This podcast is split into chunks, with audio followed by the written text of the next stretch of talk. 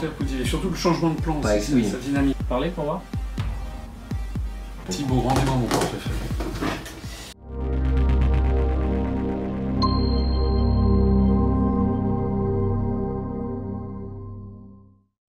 Bonjour François Sino et bienvenue pour ce nouvel entretien d'actualité, le numéro 57.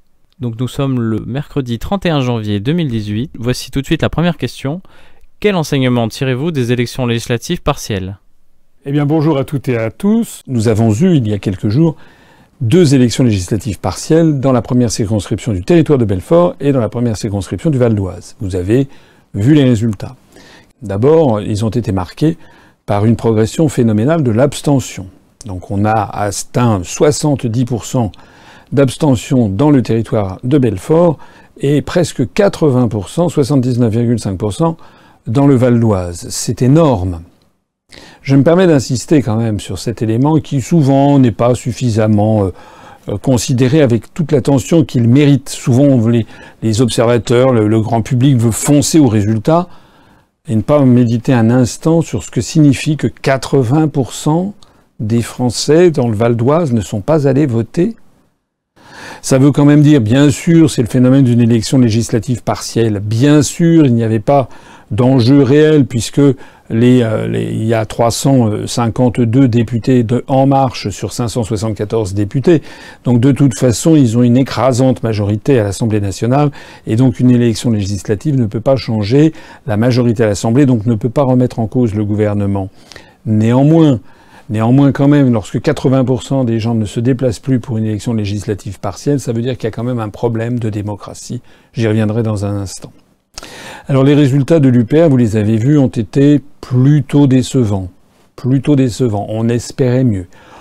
On ne peut pas dire non plus qu'on que ça a été un désastre. Je rappelle que dans le territoire de Belfort, nous avions fait 0,75% des suffrages en juin.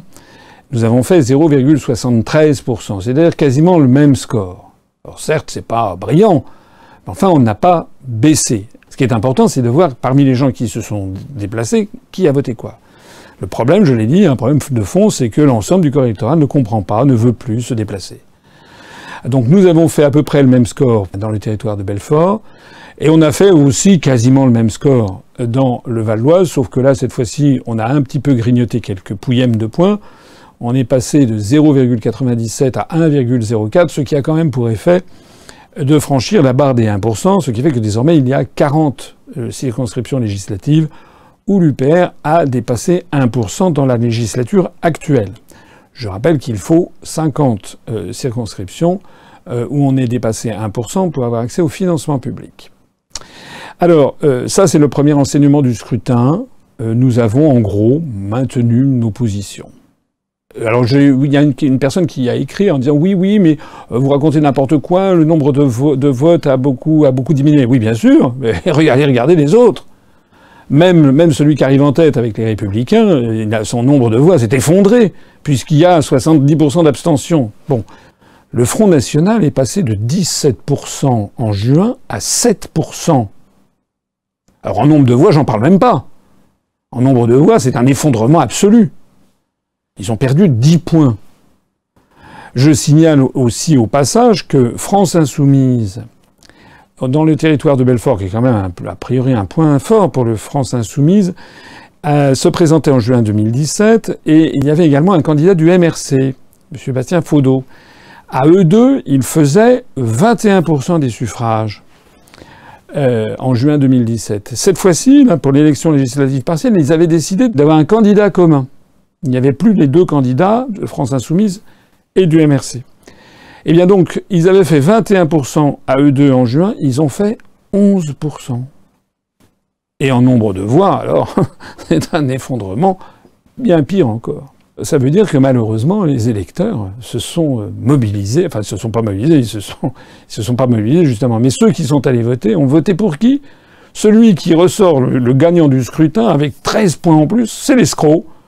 C'est le candidat des Républicains qui, justement, avait été invalidé par le Conseil constitutionnel parce qu'il avait fait un faux tract pendant sa campagne. C'est quand même un peu fort de café. Au passage, son opposant, le candidat d'En Marche, lui, a euh, perdu quand même 6 ou 7 points, ce qui n'est quand même pas un grand succès pour En Marche. Et encore une fois, même le candidat de LR qui a gagné 13 points, il a, en nombre de voix, il a perdu compte tenu de l'énormité de l'abstention. Merci pour cette analyse, mais du coup, que pourrait-on améliorer pour les prochaines élections législatives partielles? On aurait pu préférer mieux, bien sûr. Je le reconnais, euh, on s'interroge bien sûr, et tout le monde y va de sa réflexion, on aurait dû faire ci, on aurait dû faire ça. Euh, moi, ce que je pense, c'est que on a un problème de fond en France, c'est que énormément de Français, malheureusement, continuent à se laisser manipuler par les médias. Et malheureusement, continuent à aller voter pour les grands partis que leur présentent les médias. Mais soyez sûr d'une chose, c'est que c'est triste. On est déjà en train de se battre face à un univers extraordinairement difficile dans une, société française où les grands corps administratifs, les grandes structures de l'État, les grands contre-pouvoirs ne jouent de moins en moins leur rôle. On est dans une situation où la société française est en train de devenir assez lentement et sûrement une espèce de dictature qui ne dit pas son nom, on muselle de plus en plus la presse. On voit par exemple comment euh, il y a eu des pressions qui ont été exercées par M. Bolloré euh, sur toute une série de, journalistes. On sait très bien, j'ai quand même des amis journalistes qui nous expliquent comment ils ont des rédactions en chef qui leur imposent une ligne, qui, les censurent, etc. Je suis allé soutenir notre candidat, Jonathan Vallard. J'ai été reçu par l'Est républicain. J'ai passé une heure avec la journaliste qui a noirci des pages et des pages de mon entretien. J'étais tout content, je me disais, on va quand même avoir un article. On a eu un article de taille d'un timbre-poste où il était question. Rien de ce que j'ai dit n'est ressorti. Je suis persuadé, par exemple, c'était pas le, ce qu'avait fait la journaliste. Elle a certainement pas proposé à son rédacteur en chef un, timbre-poste. Ça, c'est pas possible. À ce moment-là, il fallait pas qu'elle me reçoive et qu'elle passe autant de temps à m'écouter et à noircir des pages. Et encore, faut-il remercier l'Est républicain, puisque France 3, région Bourgogne-Franche-Comté, euh, a refusé de m'interroger. On sait d'ailleurs très exactement que notre candidat, Jonathan Vallard, euh, l'un de ses militants, est allé voir une équipe de télévision, d'une chaîne de télévision nationale, qui était venue, et il est allé dire est-ce que vous voulez bien filmer le candidat de l'UPR et euh, la caméraman de la dite chaîne de télévision a dit non, non, pas du tout, nous ne parlons pas de l'UPR, nous avons reçu des ordres de Paris. Donc tout ça, nous sommes dans une société où il y a une pression de plus en plus dictatoriale qui s'exerce, et donc nous essayons de faire avec nos moyens. Donc il est un peu dommage que parfois certains nous disent qu'est-ce que vous faites? Ben, Vous sachez qu'on en fait beaucoup et que l'on essaye de trouver un moyen pour, pour aller de l'avant. Mais regardez ce que disent un certain nombre d'observateurs. Regardez des gens comme, je crois, Emmanuel Todd, qui a dit il n'y a pas très longtemps. Lui aussi, et qui passe de plus, en plus difficilement dans les médias. On va vers une censure. Les journalistes tirent la, tirent la sonnette d'alarme. Hein, on est donc dans une situation très grave. Donc ce que je vous demande à toutes celles et tous ceux qui m'écoutent, c'est que ayez confiance en nous. D'ailleurs, j'ai quand même prouvé, ça va bientôt faire 11 ans, 11 ans de ma vie que je dis toujours la même chose et que toutes mes analyses se révèlent exactes. Donc soyez assurés d'une chose, c'est que on essaie de gérer au mieux cette situation qui est une situation calamiteuse vis-à-vis des médias. Certains nous disent aussi qu'il faudrait organiser des manifestations devant le CSA. On n'arrive même pas, pas seulement nous, hein, les partis politiques de façon générale n'arrivent même pas à faire que les gens se déplacent pour aller cinq minutes voter dans un, dans un bureau de vote.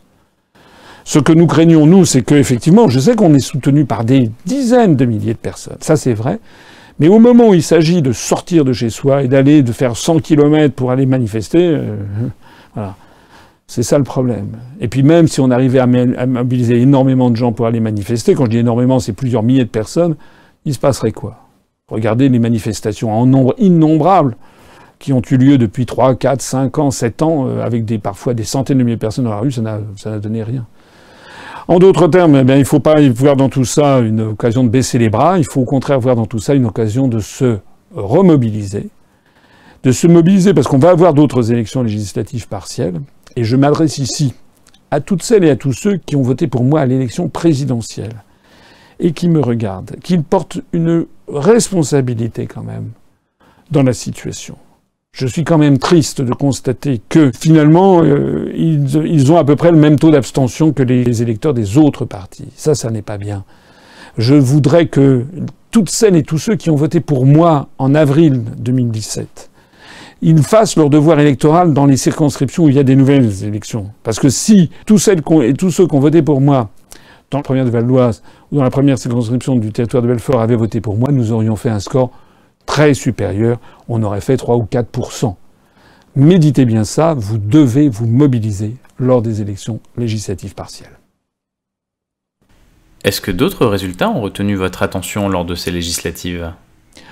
Il y a aussi un autre résultat qui était très attendu, euh, qui était le résultat qu'allait faire le mouvement qui s'appelle les Patriotes, que M. Philippot a créé à l'automne de l'année dernière, qui est un plagiat éhonté de certaines de nos positions. Pas de toutes. Je rappelle par exemple que M. que monsieur Philippot ne propose pas de sortir de l'OTAN, ce qui est un peu oublié d'ailleurs par pas mal de, des observateurs. Il propose vaguement de sortir du commandement militaire intégré, ce qui prouve au passage qu'il n'a pas saisi, ou il a fait semblant de ne pas saisir le fait que l'Union européenne et l'OTAN, c'est les deux mâchoires de la même menace. Mais surtout, M. Philippot avait bénéficié d'une médiatisation absolument extraordinaire. Ça avait d'abord commencé si on peut dire, par France 3, euh, euh, région Bourgogne-Franche-Comté, qui avait organisé un débat où il y avait six candidats, dont la candidate des Patriotes, qui par ailleurs était conseillère régionale, alors que les autres candidats, il y avait dix candidats, quatre autres avaient été mis de côté. Il y a eu de nombreux articles de journaux, mais des vrais articles très très très importants, dans Le Point, dans Libération, dans Paris Match, dans l'Express, dans Huffington Post, je crois qu'on en a recensé 7 ou 8. Et puis par image, il y a un million de lecteurs. Et c'était présenté le duel Front National Patriote. Sans compter euh, que, effectivement, M. Philippot est passé à la radio d'un nombre de fois très très important. J'ai écrit à la directrice générale de RMC pour euh, lui faire remarquer cela, et notamment nous avons calculé que, à minima, d'après nos estimations, on a retrouvé que depuis le 21 septembre de l'année dernière, M. Philippot est passé, je crois, euh, deux ou trois fois chez, Bourdin, euh, il est passé chez Brunet, et il est passé deux fois aux Grandes Gueules ou trois fois, enfin bref, rien que pour RMC, M. Philippot a eu droit à deux heures et quinze minutes en gros hein, de passage média sur RMC, des millions d'auditeurs. Quant à moi, depuis le 21 septembre dernier, sur RMC, j'ai eu droit à 0 heure, 0 minute et 0 seconde. Alors dans ces conditions, on pouvait effectivement penser que les patriotes allaient faire un score très important. Ben, c'est pas du tout ce qui s'est passé, ni dans le territoire de Belfort, ni dans le Val d'Oise. Dans le territoire de Belfort, nous avons maintenu nos positions. Madame Montel, pour le compte de M. Philippot, a fait 1,99%. Alors évidemment, c'est mieux que nous. Encore heureux. quand on bénéficie d'une telle promotion, sans compter que M. Philippot, au cours des deux dernières années, a eu droit à 554 passages médias. C'était la personnalité politique la plus médiatisée de France. Il y a eu des quantités d'articles sur le sujet. Bah, on peut dire que c'est un fiasco total. Le fiasco est encore pire pour lui dans le Val d'Oise, puisqu'on a quasiment le même score. Puisque dans le Val d'Oise, nous avons fait 1,04 et sa candidate, qui du reste était l'ancienne candidate du Front National de juin dernier, a fait 1,19%. Certains adhérents trouvent que la position de l'UPR est trop laxiste sur le plan juridique. Ils se demandent quand l'UPR va-t-elle enfin se décider à faire une vraie action en justice. Et à ce sujet, est-ce que vous avez eu des nouvelles concernant la saisine du CSA J'avais saisi le Conseil supérieur de l'audiovisuel dans une lettre que j'avais conjointement signée avec M. Dupont-Aignan pour DLF, puisque sa candidate n'avait pas été non plus conviée.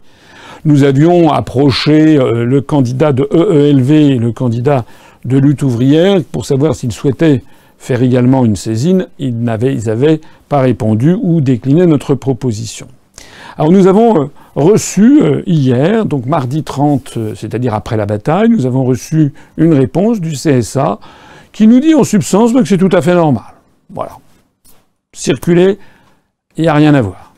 C'est d'autant plus invraisemblable que quand même la candidate de DLF a fait beaucoup plus que Madame Montel qui avait été invitée au nom des Patriotes sur les plateaux de télévision. C'est quand même incroyable.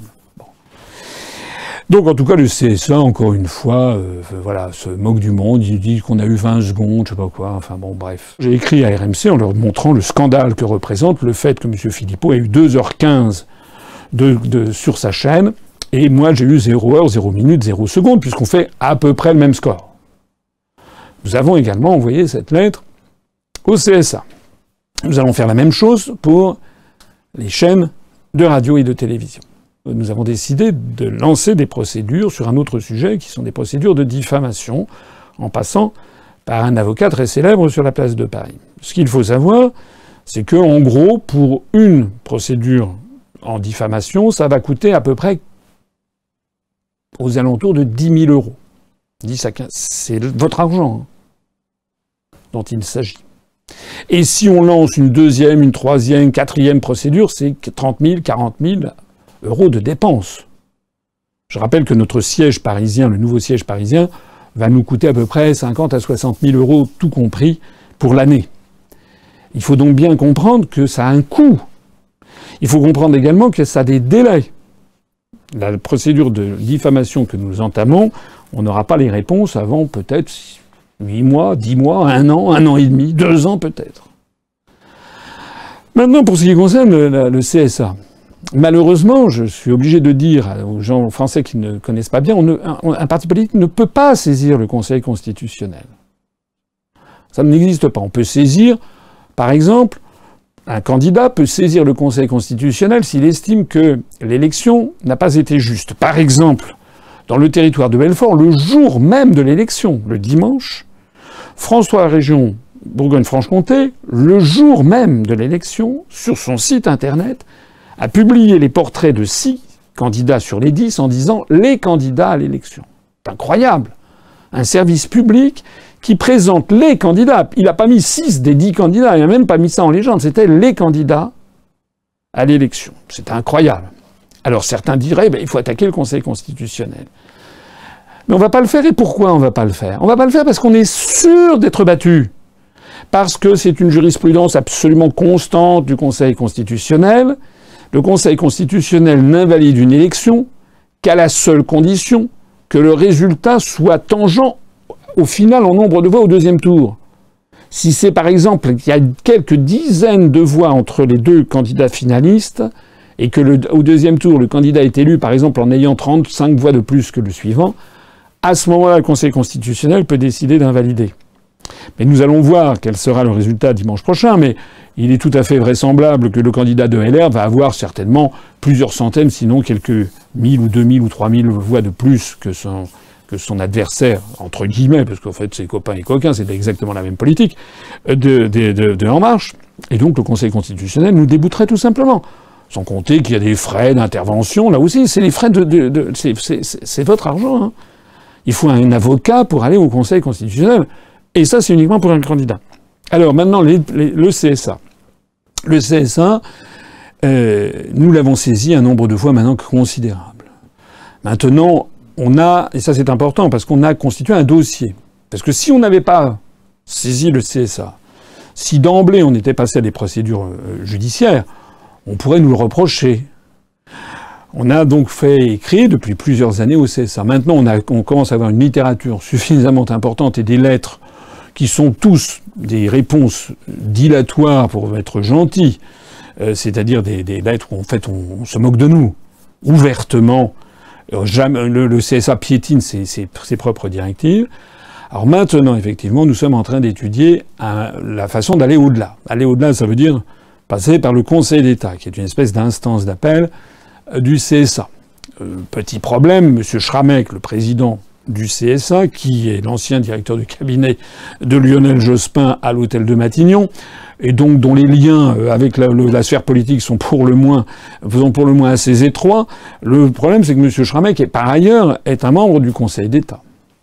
Donc la chose est quand même très très difficile. Alors on est en train de réfléchir à voir comment on peut quand même déférer euh, à la, des décisions à notre rencontre du CSA au Conseil d'État. Bien sûr, on vous tiendra informé de tout ceci. Merci François Asselineau pour cette réponse très complète. Passons maintenant à un autre sujet. L'INSEE a annoncé que la croissance française s'élèverait à 1,9% en 2017. Qu'en pensez-vous? Oui, j'ai vu ça. Alors, c'est le grand titre euh, de, des journaux. Euh, le Monde titre c'est la plus forte croissance depuis six ans, etc., etc. On nous apprend également au même moment que le taux de croissance de la zone euro a atteint 2,5%, ce qui serait la plus forte croissance depuis dix ans de la zone euro. Alors, plusieurs choses à dire. D'abord, si c'est exact, je, m'en réjouis, bien sûr. Il vaut mieux qu'il y ait un peu plus de croissance que pas, que, pas de croissance. Sauf que, premièrement, le taux de 1,9% de taux de croissance pour la France, c'est vrai que c'est le taux de plus fort peut-être depuis 6 ans, mais ça reste un taux quand même très modeste. Moi, je me rappelle dans les années 70-80, quand on avait un taux de croissance de, un, un taux de croissance élevé, c'était 2,5-3%. Un taux en dessous de 2, c'est un taux très modeste. Un taux, en dessous de 1, c'est quasiment une récession. Donc un taux de 1,9%, c'est vrai que c'est le meilleur, mais c'est parce que on est dans une situation de stagnation complète. Donc quand on dit 1,9%, veut dire les, Singapouriens, les, Thaïlandais, euh, les, Taïwanais, euh, les Coréens, ils, auraient de quoi s'écrouler de rire. Je parle même pas des Chinois ou des Indiens, de quoi s'écrouler de rire quand on voit les cocoricots sur 1,9% de taux de croissance en France. Ça, c'est le premier point. Le deuxième point, c'est que moi, j'attends de voir la suite. Parce que l'expérience a montré avec l'INSEE que très souvent, l'INSEE revient trois mois après en disant mais non finalement on a recalculé. En fait c'est pas ça. Il y a souvent des modifications et pas pas de ça peut être de 0,1 0,2 points en plus ou en moins. Peut-être que dans trois mois l'INSEE dira ben finalement c'était pas 1,9% c'était 1,7% voilà donc euh, à ce moment-là, il y aura aucun, il y aura pas le grand titre du journal Le Monde, qui ça serait simplement un petit, un petit truc dans un coin. La troisième chose que je voudrais dire, c'est que si on voit que d'après les, statistiques Eurostat euh, qui prévoient 2,5% de taux de croissance, euh, pour la zone euro, ça veut dire que la France ne, se porte pas spécialement bien au sein de la zone euro. Mais la zone euro avec 2,5% de taux de croissance, Certes, c'est un taux de croissance le meilleur de la zone euro depuis 10 ans, mais c'est normal, la zone euro, c'est la zone la plus, en la lanterne rouge de la croissance mondiale. Mais 2,5%, c'est quand même faible par rapport aux grandes zones du monde, puisqu'actuellement, on assiste à un regain de la croissance planétaire partout dans le monde. D'ailleurs, la croissance de la zone euro, de 2,5%, elle est tout particulièrement tirée par les exportations, et notamment les exportations du Portugal ou de l'Espagne. Donc tout ceci pour dire que globalement, bien sûr, on peut se réjouir de ce petit, petit surcroît de croissance, mais attendons d'avoir confirmation des statistiques. Espérons aussi que les statistiques ne sont pas, ne sont pas truquées. C'est pas moi qui le dis. On a vu ces jours-ci la CGT, des gens qui travaillent, le syndicat CGT, des personnes qui, des personnels qui travaillent à l'INSEE, euh, publier un communiqué pour mettre en garde contre les pressions du gouvernement contre le travail de l'INSEE, qui normalement est absolument indépendant du gouvernement. Ça veut bien dire qu'il y a sous. D'ailleurs, le gouvernement lui-même a sorti une espèce d'outil statistique propre, propre ou sale, euh, qui, enfin, qui lui est propre, et qui euh, prend le contre-pied de certaines statistiques de l'INSEE. Donc, euh, ça ne serait pas nouveau que dans une société crypto-totalitaire ou crypto-dictatoriale comme celle que je décrivais juste dans le sujet précédent, on se mette à truquer les statistiques. Hein. D'ailleurs, c'était, je crois, euh, Churchill qui disait quelque chose comme du style que les, statistiques, c'était les formes les plus achevées du, mensonge. Euh, et puis un dernier point sur ces, statistiques et sur, ce, sur, la croissance, on a appris que euh, justement l'INSEE va désormais ajouter dans le calcul du produit intérieur brut eh bien, le trafic de drogue en France. C'est sur une demande de Eurostat, justement, des institutions européennes, qui nous demandent d'ajouter le trafic de drogue. Alors il est exact, je crois que ça a déjà été ajouté dans d'autres pays euh, du monde développés. Moi je trouve ça assez incroyable parce que si on ajoute le trafic de drogue dans le calcul du PIB, je vois pas aussi pourquoi on n'ajouterait pas non plus euh, bah, toutes les activités illégales, la prostitution. D'ailleurs, j'ai vu qu'il en est quand même assez fortement question. Donc, euh, euh, si on ajoute toutes les activités illégales, on va peut-être faire croître ainsi artificiellement le produit intérieur brut. Tout ça, à mon avis, témoigne quand même d'un véritable malaise civilisationnel. Quelle actualité internationale ont retenu votre attention? Pour aller rapidement, je citerai trois, trois, trois actualités, il y en a bien d'autres. Mais je renvoie aussi euh, les gens qui m'écoutent à notre revue de presse hebdomadaire qui est publiée tous les mardis sur notre site et sur nos pages Facebook. pour, pour aujourd'hui, ce qui me, me, me frappe dans l'actualité, c'est d'abord ce que l'on appelle la liste du Kremlin. C'est-à-dire que Washington a dressé une liste, je crois, de 210 personnalités russes qui sont sur une liste, une espèce de liste d'infamie pour des sanctions. Alors, il y a dedans des responsables politiques, notamment euh, Dimitri Medvedev, le, Premier ministre, euh, notamment euh, Dimitri Peskov, qui est l'un des porte-parole du ministère des Affaires étrangères russe, notamment Lavrov, le ministre des Affaires étrangères russe, enfin un certain nombre de personnalités politiques, et puis il y a également un certain nombre de d'hommes d'affaires, de gens qui sont très riches, à la fois d'ailleurs des gens qui sont très proches de Vladimir Poutine, et d'autres qui n'en sont pas proches du tout. Voilà. Alors, pour l'instant, c'est une liste qui est sortie. Voilà. Et les sanctions, il n'y a pas de sanctions. Il paraît-il que ça pourrait, ce sont des gens qui pourraient faire l'objet de sanctions. Moi, je vois pas très bien. Je l'imagine quand même assez mal. le gouvernement américain prendre des sanctions réelles contre le ministre des Affaires étrangères euh, russe. C'est-à-dire qu'à partir du moment où il mettrait par exemple le pied sur le sol américain, il soit, euh, qu'il soit arrêté. Ce qui arrive lorsque Lavrov, par exemple, va aux Nations Unies à New York, j'imagine pas que ce soit possible. Alors là, là, ça serait vraiment un scandale, absolument un scandale international. Donc, euh, moi, ce que je trouve rigolo là-dedans, c'est la réaction de Vladimir Poutine, qui, en voyant la liste, a dit que c'était vexant qu'il n'y soit pas, parce que c'était le seul qui n'y soit pas. Donc, j'ai trouvé que c'était assez rigolo. J'ai trouvé également assez, assez rigolo qu'ils disent qu'en définitive, euh, ils avaient prévu de prendre des contre-mesures, mais c'est tellement burlesque que finalement, euh, bon, ils feront rien, ils attendent. Voilà. Sous-entendu, les États-Unis sont devenus un bateau ivre qui fait, font un peu n'importe quoi. Et d'ailleurs, le président Poutine a eu le souci de ne pas euh, imputer cette nouvelle sortie euh, de la CIA au président euh, Trump. Il a bien dit que le président Trump, le président américain, n'était pas maître des décisions qui lui étaient parfois imposées par son administration. C'est assez triste de voir ça. D'ailleurs, la réaction aux États-Unis est assez mitigée, même assez mauvaise. Il y a quand même un certain nombre de responsables politiques, notamment des démocrates, qui ont dit que c'est quand même n'importe quoi. D'ailleurs, qu'il y avait des gens à la fois proches de Poutine et d'autres qui n'étaient pas proches. Euh, que tout ceci n'était pas, pas sérieux, que c'était en fait un copier-coller du magazine Forbes, du magazine qui dresse la liste des fortunes mondiales, et que tout ça n'était pas très sérieux. En attendant, ce qui est quand même assez sérieux, c'est que la situation entre les deux plus grandes puissances militaires du monde, les États-Unis d'Amérique et, la Russie, ne cesse de se dégrader, et ça c'est quand même très inquiétant euh, pour la suite des événements. Alors il y a un deuxième chapitre en matière internationale, si on peut dire, c'est euh, l'affaire euh, de la Catalogne, qui rebondit une nouvelle fois, puisque M. Puigdemont, donc le Carles Puigdemont, le, président sortant de l'Assemblée de, Catalogne, qui donc est en fuite en, Belgique, plus personne n'y comprend rien, le président Torrent, qui est le, président du Parlement de, Barcelone, euh, qui fait partie de la coalition de ceux qui sont indépendantistes, mais il a dit quand même, il a sursis à la tenue de l'ouverture de la session en disant qu'il fallait que M. Puigdemont vienne en ayant l'assurance de ne pas être inquiété. Euh, à ce moment-là, l'extrême gauche, qui est également indépendantiste, a dit que c'est une grave faute politique. Enfin bref, pour l'instant, M. Puigdemont est en Belgique. On est quand même effaré de voir qu'au sein de l'Union européenne, il y ait quand même la Belgique qui protège quelqu'un qui viole la constitution espagnole entre deux pays de l'Union européenne, ça prouve à quel point ils s'aiment tous à, à l'intérieur de l'UE. Et M. Bignomen devait, aux dernières nouvelles, paraît-il, faire une déclaration d'indépendance euh, dans une espèce de parlement des Flandres et euh, avec euh, les gens du Flamsbloc, en tout cas les nationalistes flamands, dont on nous expliquait, voici encore peu de temps, me semble-t-il, que c'était des gens d'extrême droite. Voilà.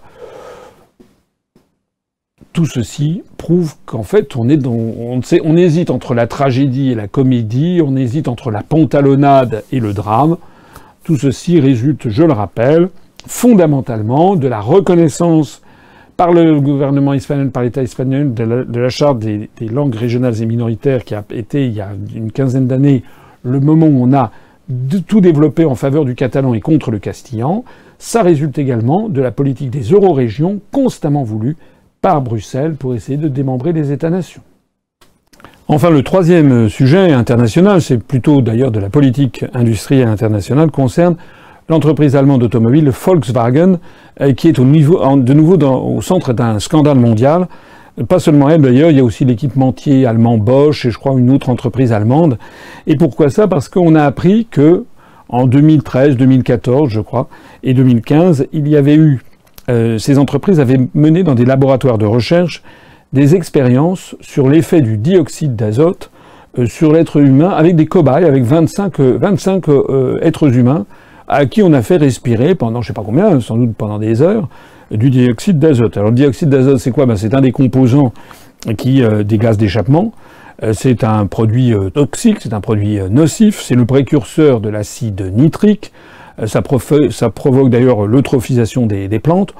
Euh, bon, alors il n'est pas, je crois que c'est pas prouvé qu'aux doses qu'on trouve lors du, dans les smogs à Los Angeles ou à Pékin, il n'a pas été prouvé que ça provoquait euh, des maladies mortelles, mais il a été quand même prouvé depuis maintenant des années euh, que ça réduit les capacités respiratoires de façon durable, que c'est nocif, que ça provoque des irritations, etc. Alors je ne sais pas à quoi correspondaient ces recherches les Allemands, euh, quand il s'agit de, gaz avec les êtres humains, feraient quand même bien de faire attention à deux, reprises avant ce genre de se livrer à ces, à ces recherches-là. Ça fait donc un scandale. Alors d'autant plus que, se rendant compte que c'était quand même pas correct euh, d'exposer délibérément des êtres humains qui ont dû faire ça probablement, je suppose, contre argent.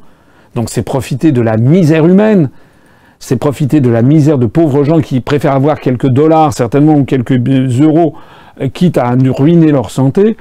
Comme du point de vue éthique, c'était scandaleux, après ils sont passés, mais ils ont fait les mêmes expériences sur des singes. Voilà. Est-ce que c'est bien normal de mettre comme ça, d'utiliser des animaux euh, pour faire ce genre de choses? Tout le monde, quoi Qu'est-ce quel était l'objectif recherché d'ailleurs là-dedans? Tout le monde sait très bien que la production de dioxyde d'azote est nocive pour la santé, que c'est nocif euh, pour l'environnement, que ça se combine, je crois, avec l'ozone, enfin tout ça est très nocif, on le sait. Donc euh, l'objectif que devraient rechercher toutes les entreprises automobiles ou d'équipementiers, c'est la diminution drastique de l'émission de dioxyde d'azote, et c'est pas de voir ce que ça fait sur les chiens, les chats, les poules, etc., ou sur des êtres humains. C'est absolument scandaleux, et d'ailleurs le scandale vient d'éclater. Avez-vous d'autres sujets que vous souhaiteriez aborder? euh, il y a un sujet euh, que j'aimerais aborder, c'est un sujet un peu microscopique, mais euh, qui me tient un petit peu à, un petit peu à cœur quand même. c'est que j'ai appris que structure officielle qui s'appelle la documentation française, qui était située à Paris, au quai Voltaire, en face du Louvre sur la rive gauche, eh bien qui vient de fermer ses portes. Il y avait une espèce de bibliothèque, grande bibliothèque publique, très calme, où on, présentait au public gratuitement, tout le monde pouvait venir, on lui présentait des quantités d'ouvrages, par exemple, je me rappelle la collection du journal Le Monde depuis, les premiers numéros de 1944, qui était complète, des quantités de, documents, de la documentation française, des rapports officiels, des rapports techniques, etc. Et, euh, et j'ai un, petit pincement au cœur parce que c'est là que, que quand j'étais étudiant, euh, j'ai passé le plus clair de mon temps pour préparer le concours de, de. Voilà, c'était en 1982. Ça ne nous rajeunit pas, mais euh, les gens qui étaient en 1982 à la documentation française ont pu me voir. J'étais euh, souvent en mars, avril, mai, juin, juillet, août, jusqu'au concours, très très souvent là. Eh bien, j'ai appris que ça a été fermé. Et le pire encore, c'est que les, les, les collections ont été, semble-t-il, il y en a une partie qui va être mise au pilon, c'est-à-dire détruite. Donc ça, je cite ça parce que la dernière fois, dans l'entretien direct, j'ai parlé du drame des, de la restriction budgétaire pour les EHPAD, où nos anciens, les personnes les plus âgées, euh, maintenant euh, sont victimes aussi de réductions budgétaires tous azimuts. J'ai parlé également lors du dernier entretien direct, je crois, de la situation dans les prisons françaises, euh, qui, est, qui, est, dramatique. En fait, les restrictions budgétaires se font tous azimuts, mais voici un sujet dont personne ne parlera, et moi dont je veux parler parce que c'était un petit lieu de gratuité, c'était absolument gratuit, on pouvait aller euh, réfléchir, se documenter, travailler euh, pendant des heures sans être dérangé, il y avait un grand silence, c'était des étudiants qui étaient là. Ben voilà, pour gagner 3 francs 6 sous, ou plus exactement 3 euros et 5 pence, ou 5 cents, eh bien voilà où on en est réduit. Eh bien moi je trouve ça honteux. Avez-vous un mot pour conclure cet entretien, François Asselineau? Oui, pour conclure, je dirais que notre mouvement politique, bien sûr, nous avons eu ces élections partielles qui ont été décevantes. Décevantes, mais encore une fois, j'insiste qu'on a quand même progressé en ce sens que désormais on a non plus 39, mais 40 circonscriptions, on a dépassé 1%, et que nous poursuivons notre travail. Je voudrais aussi dire que le nombre de nos adhésions se porte très bien. Euh, hier, 30 janvier, on a eu, je crois, 10 ou 11 adhésions dans la, journée, donc le rythme était tout à fait satisfaisant. Euh, donc les adhésions continuent d'affluer. Et puis tout à l'heure, j'ai évoqué quelques courriers, deux, trois courriers euh, qui étaient un peu critiques sur le thème qu'il fallait qu'on change notre communication, etc. Je dis pas qu'il faut pas qu'on la change. Je dis que le problème, il est, un problème de fond. Le problème, c'est d'abord que les Français acceptent de regarder en face la situation. Et vous le savez bien tous. Vous savez bien tous que quand on parle autour de soi, il y a énormément de gens qui ne veulent pas savoir. Ils ne veulent pas savoir. Voilà. Ils préfèrent. on a eu. C'est un sujet un peu, un peu triste. Ce qui s'est passé il y a quelques jours. Vous avez appris que dans les grands magasins, les supermarchés et intermarchés, il y a eu une promotion soudaine où les pots de Nutella étaient, euh, qui étaient, normalement étaient à 4,50 euros, ont été bradés à 1,50 euros, 70% de, de réduction. Dans tous les magasins intermarchés, il y, a eu, il y a eu des batailles rangées entre clients, il paraît qu'il y a même eu des blessés, des échymoses, etc. Les gens se sont rués pour acheter du Nutella. Bon, c'est vrai que le Nutella, euh, pourquoi pas?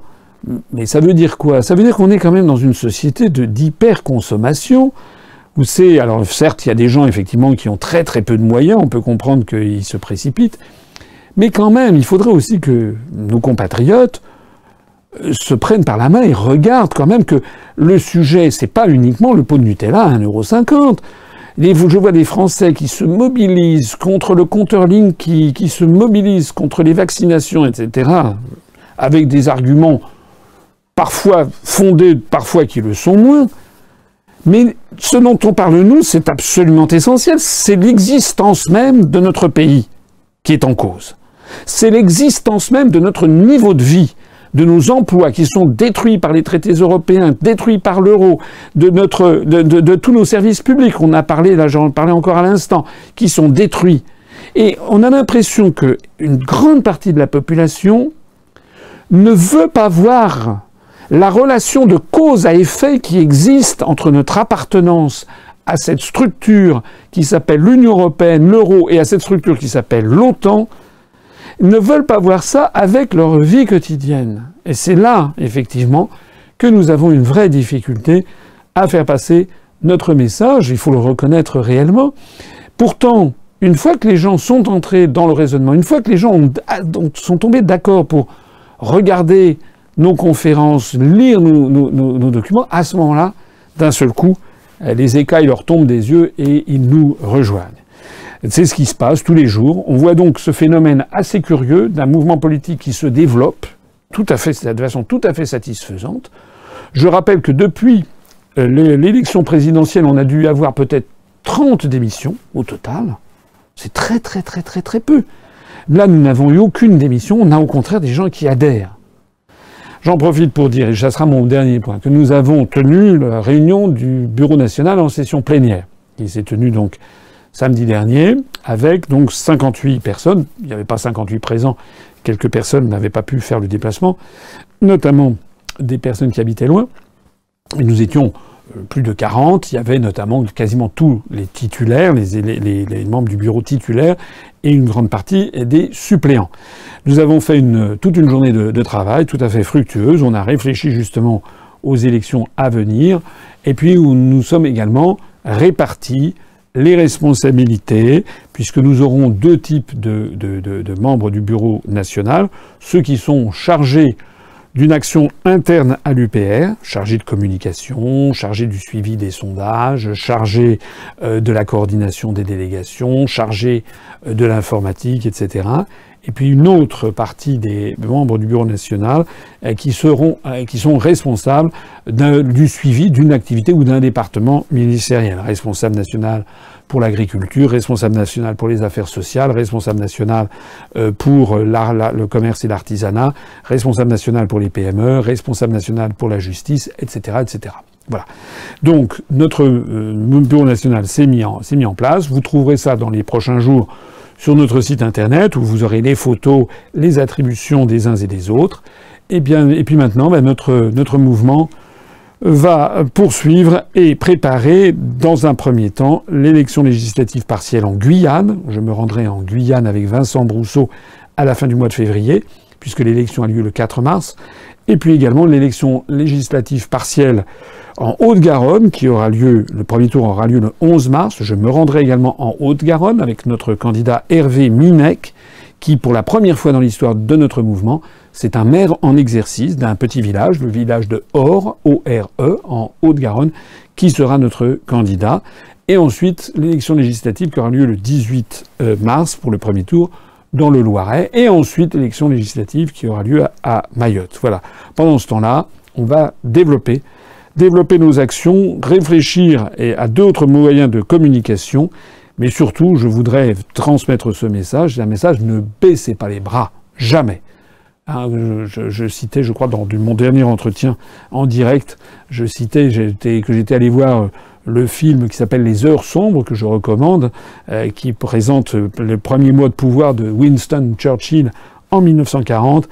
Et je terminerai un petit peu sur ce, sur ce mot de Winston Churchill à la Chambre des communes en 1940, qui disait We will never surrender. Nous ne nous rendrons jamais. Eh bien, l'UPR, elle, ne se rendra jamais. Nous poursuivrons jusqu'à la victoire. Vive la République et vive la France. Retrouvez nos analyses, nos propositions, adhérez ou faites un don sur upr.fr. Retrouvez-nous aussi sur Facebook pour partager des idées et participer au direct. Twitter pour suivre les réactions de François Asselineau au jour le jour. YouTube pour ne rater aucune de nos vidéos. Pour nous aider à rétablir la démocratie, poussez-nous, abonnez-vous, partagez.